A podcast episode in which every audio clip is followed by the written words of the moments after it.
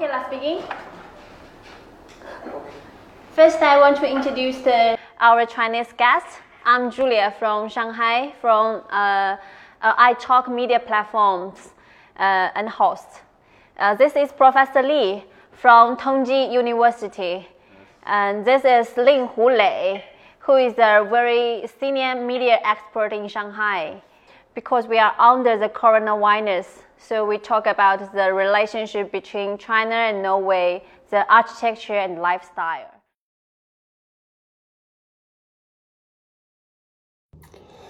Well, for the moment, uh, we are getting more and more back to normal, as I understand you are also doing in Shanghai.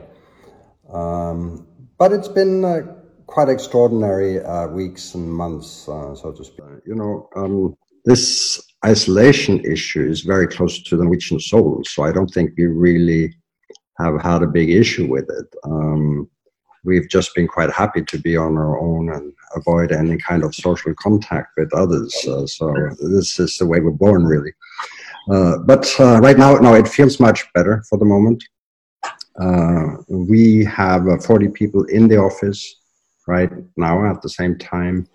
Uh, not everybody can be there at the same time yet, so we'll start dealing with that after summer.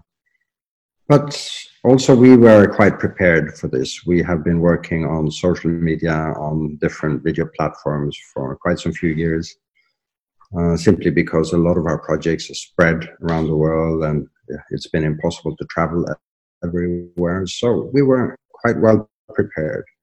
And our office in Hong Kong, especially, has kept open throughout the whole corona crisis. And I think the reason for that is that Hong Kong they have these kind of episodes every second year, so they are really well prepared. They know what to do, uh, and especially uh, Par- the Paris office has had to close down uh, a complete lockdown during this period, which has led to a little more difficult situation. Some few, few projects have stopped, but then again, a lot of new projects have come in in this period also. So it's been totally strange, uh, very unpredictable period.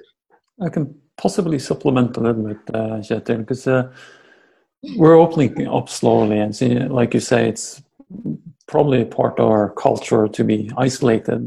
That's that's true, but uh, that has changed as well, I guess. So, but um, in terms of Norwegian architects, the um, unemployment rate right now is about is more than ten percent. So, it is in, it has increased. So I guess the longer the you know the longer the shutdown is uh, continuing, the worse the number is going to get. But uh, in Norway, like many other countries, the government has launched uh, several financial packages, um, but um, in less degree uh, than possibly other industries. Uh, this has had an effect for architects, the, the governmental uh, packages, financial packages, which is a shame. But um, I guess uh, what's interesting with these financial packages as well, uh, which is affecting uh, architecture and architects, is also the discussion about these financial, governmental financial packages, how they should contribute to the green shift and kind of nudge bis- businesses to shift from business as usual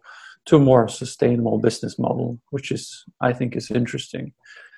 Um, and also, I you know, uh, in the public debate, which is also interesting in this setting um, to kind of bring to the table, I guess, or to, to the discussion is is also um, some of the post-COVID architecture discussions uh, in the Norwegian media. Um, some touch upon the effects uh, uh, upon the city and that we should re- rethink the concept of cities altogether and live more dispersed and work from home, etc. Um, to me, that kind of discussion is kind of a blast from the past, but um, they seem to forget all the reasons why cities came to life about 9,000 years ago. Uh, so we're not going to quit cities just yet, but that's kind of a, a discussion and some argue that the high rise uh, should uh, that's that's a risky business when it comes to pandemics uh, the next pandemic and that we should uh, kind of um, uh, ban all suggestions for new high rise buildings and some um, you know argue that the modern way of working with open office landscape and free seating and so on is a thing of the past as well. So there's a lot of interesting kind of. I guess um, the most important uh, discussion is, is, centered around the importance of public space, which is uh, I find super interesting right now. But that's that's kind of the I guess the situation in Norway right now, um, mm. which is I find you know interesting to take part in, but also observe from the sideline in a way.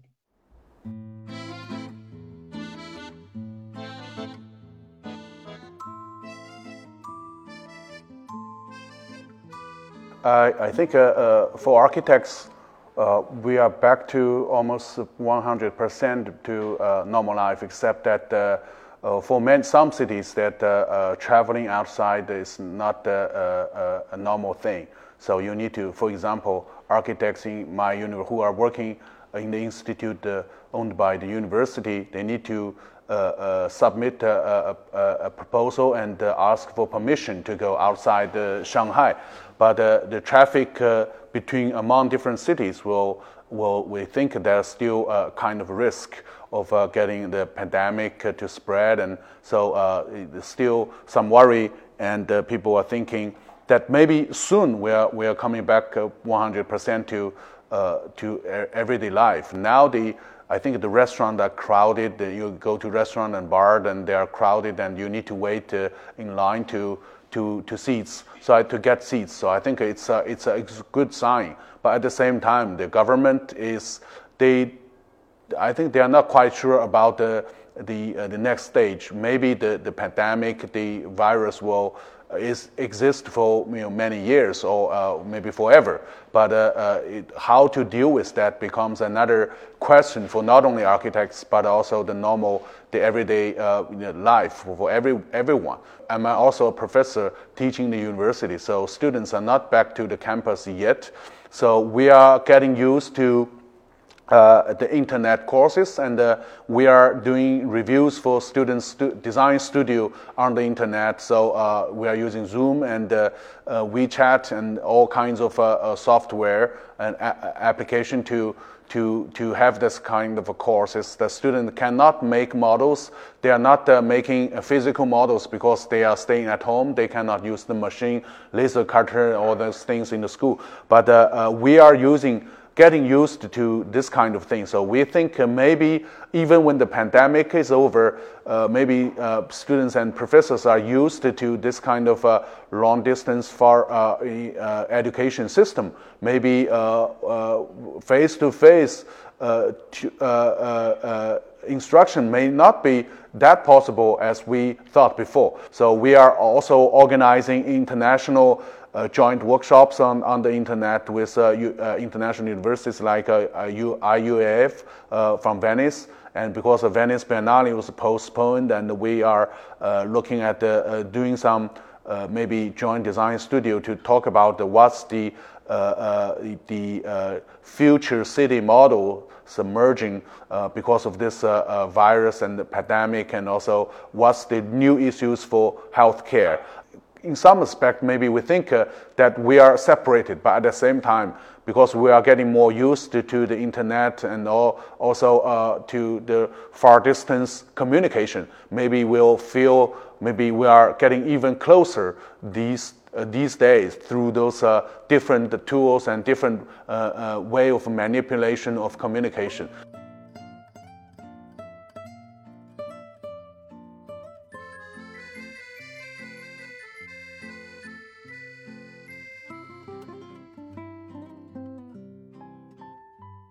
To me, um, I think I'm not a party party guy, so I, I, I enjoy my stay at home.